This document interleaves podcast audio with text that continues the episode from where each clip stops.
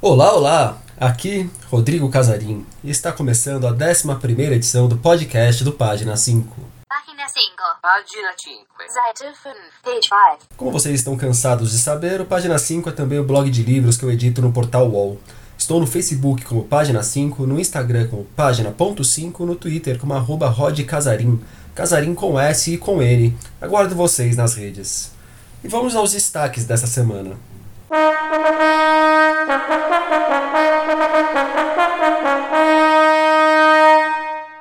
Holocausto Brasileiro no Teatro, a sexta edição da Feira Miolos, ciclo de palestras sobre angústia, do Graciliano Ramos, e o Val no Arari, no Brasil.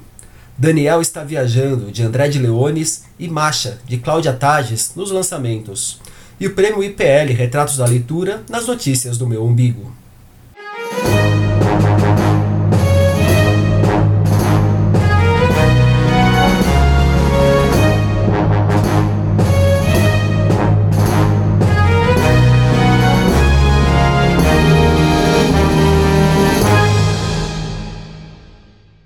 Dos livros mais impactantes que já li, Holocausto Brasileiro, da Daniela Arbex, foi levado para o teatro numa peça que estará em cartaz em novembro aqui em São Paulo. A peça chama Entre Muros, e nela jovens autores se apresentam recontando as histórias dos pacientes internados no Hospital Psiquiátrico de Barbacena, onde, entre as décadas de 30 e 80, mais de 60 mil pessoas foram mortas. A peça será encenada no Armazém do Grupo 19, na Vila Maria Zélia, aos sábados e domingos, sempre às 18 horas. Deixarei o link com informações e o caminho para os ingressos. Eu recomendo enfaticamente a leitura do livro da Daniela. Eu vou deixar um link também para vocês com um texto que eu escrevi sobre ele. Já é minha dica de leitura desse episódio, inclusive. Acontece nesse final de semana, nos dias 2 e 3 de novembro, a sexta edição da Feira Miolos, reunirá mais de 180 editoras independentes nacionais e internacionais na Biblioteca Mário de Andrade, no centro de São Paulo. É uma boa oportunidade para conhecer o trabalho de pequenas casas e garimpar algumas preciosidades que não costumam chegar às grandes redes de livrarias. Uma novidade da edição deste ano é a Miolinhos, espaço dedicado aos livros infantis. O evento também contará com o ciclo de palestras curtas Fala Miolos, sobre temas relacionados à produção impressa, arte gráfica, literatura e circulação de livros. A Feira Miolos é organizada pela Lote 42. Mais informações no link. Durante as quatro segundas do mês de novembro, sempre entre as 19h30 e as 21h30, rola no Centro de Pesquisa e Formação do SESC, também aqui em São Paulo, o ciclo de palestras A Angústia, de Graciliano Ramos, uma visão abrangente.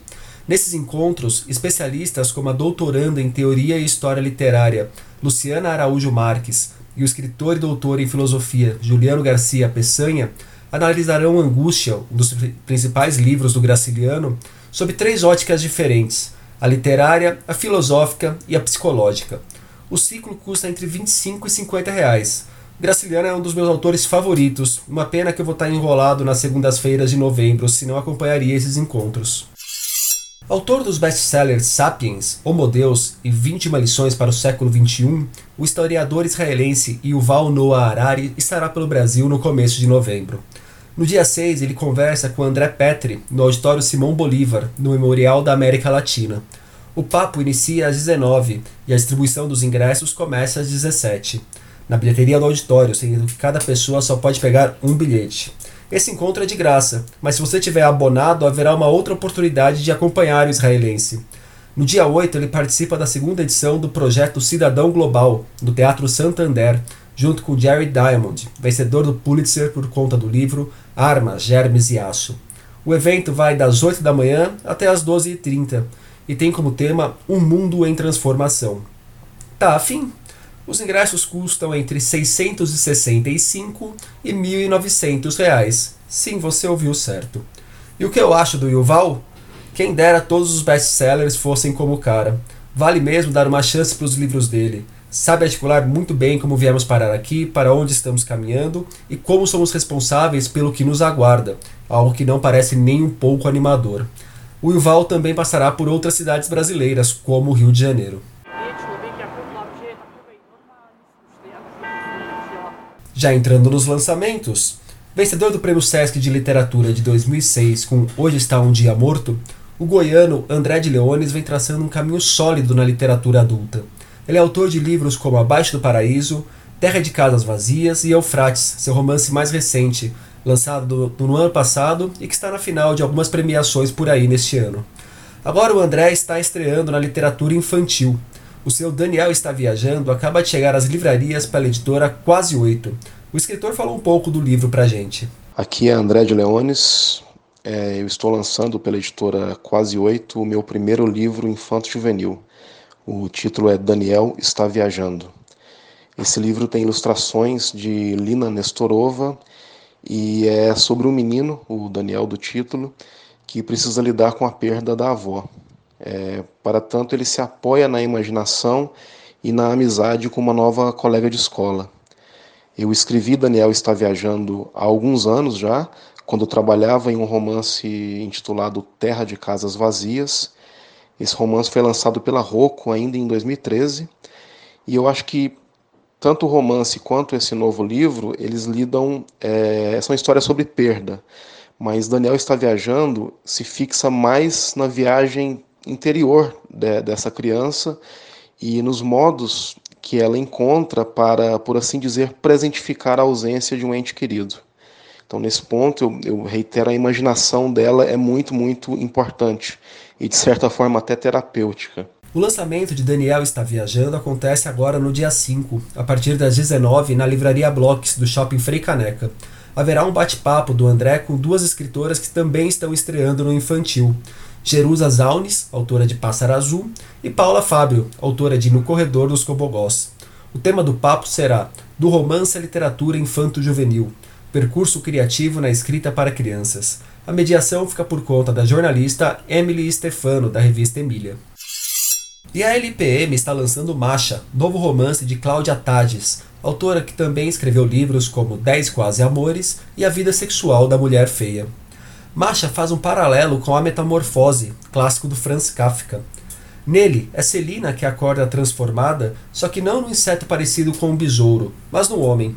A partir disso, a autora constrói uma história bem humorada e com algumas reviravoltas, na qual passa por temas como os estereótipos dos gêneros, questões relacionadas aos próprios gêneros em si e empoderamento feminino.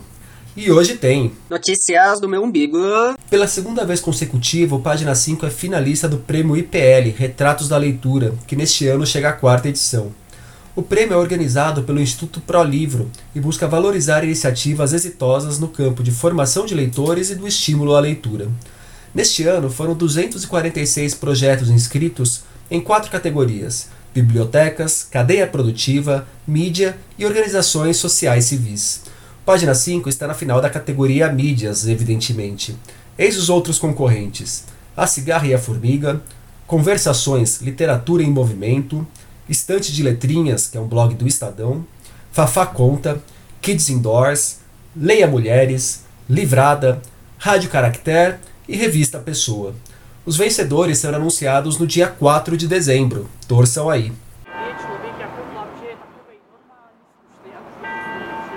E nessa semana, no página 5, nós tivemos comentário e seleção de trechos familiares aos nossos dias de Confesso que Vivi, o livro de memórias do poeta chileno Pablo Neruda. Matéria sobre o Crave, grupo de vinicultores no sul da França tido como terrorista por alguns, ou por muitos, por se valer de táticas violentas para defender o seu mercado. E resenha de Morra Amor, da argentina Ariana Harvitz, um dos grandes lançamentos do ano no Brasil.